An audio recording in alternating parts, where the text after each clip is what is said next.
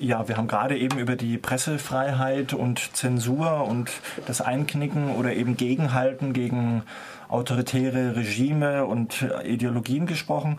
Äh, passend dazu ähm, kann man natürlich dran anknüpfen. Heute ähm, also heute am Mittwoch, wir sind ja, laufen noch in der Wiederholung dann am Donnerstag, heute am Mittwoch ähm, gab es diesen Anschlag gegen die Redaktion von Charlie Hebdo in Paris. Im 11. Arrondissement sind, wahrscheinlich haben es jetzt viele schon gehört, äh, zwei, vermutlich drei schwer bewaffnete äh, Männer in die Redaktion eingedrungen, und zwar genau zu dem Zeitpunkt, als dort die Redaktionskonferenz war und haben mit Maschinengewehren und schweren anderen Waffen ähm, mehr oder weniger die ganze Redaktion von Charlie Hebdo niedergemäht. Also sind ähm, zwölf Leute gestorben, darunter der Chefredakteur und mehrere von den Zeichnern Karikaturisten und ähm, ungefähr zehn weitere Leute sind verletzt worden. Also zehn in der Redaktion und dann zwei Polizisten draußen.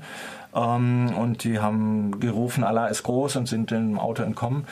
Ähm, eine ähm, Redakteurin von Charlie Hebdo hat es äh, überlebt unter ihrem Schreibtisch und eben dann auch davon berichtet. Ähm, es, ist, es geht um Karikaturen, es geht um Zeichnungen. Hier sind wir eine Filmredaktion, aber es ist natürlich, das hat was mit Populärkultur zu tun. Es ist natürlich, geht eben gerade gegen Pressefreiheit, die natürlich ähm, über die wir auch gerade gesprochen haben. Äh, Charlie Hebdo ist eine linke Zeitung, die ursprünglich so aus dem links-anarchistischen Bereich kam, Harakiri hieß, verboten wurde von der französischen Regierung 69, kurz darauf von der Redaktion neu gegründet wurde, als äh, Charlie äh, Harakiri auch wieder verboten wurde. Ähm, und dann sich eben als Charlie Hebdo, also Hebdo heißt Hebdomadaire, also Wochenzeitschrift, also die Charlie Wochenzeitschrift nochmal wiederum neu gegründet hat. Und sind einige der wichtigsten führenden Karikaturisten in Frankreich, die verarbeiten, unter anderem eben Sharp und Cabu und Wolinski, die alle drei heute gestorben sind.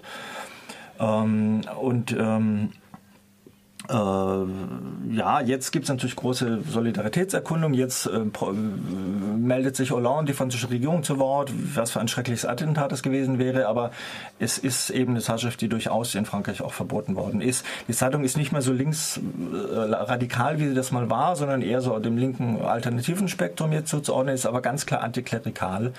Und das bis heute, sie hat die Mohammed-Karikaturen veröffentlicht und sie hat eine satirische Biografie von Mohammed veröffentlicht. Sie macht sich aber genauso über den Papst, über das Christentum, über alle anderen Religionen ähm, lustig und ist bei weitem jetzt eben keine stumpfe anti-islamische Zeitschrift, wie das hier zu Pegida passen würde, sondern einfach eine antiklerikal-kritische Zeitschrift.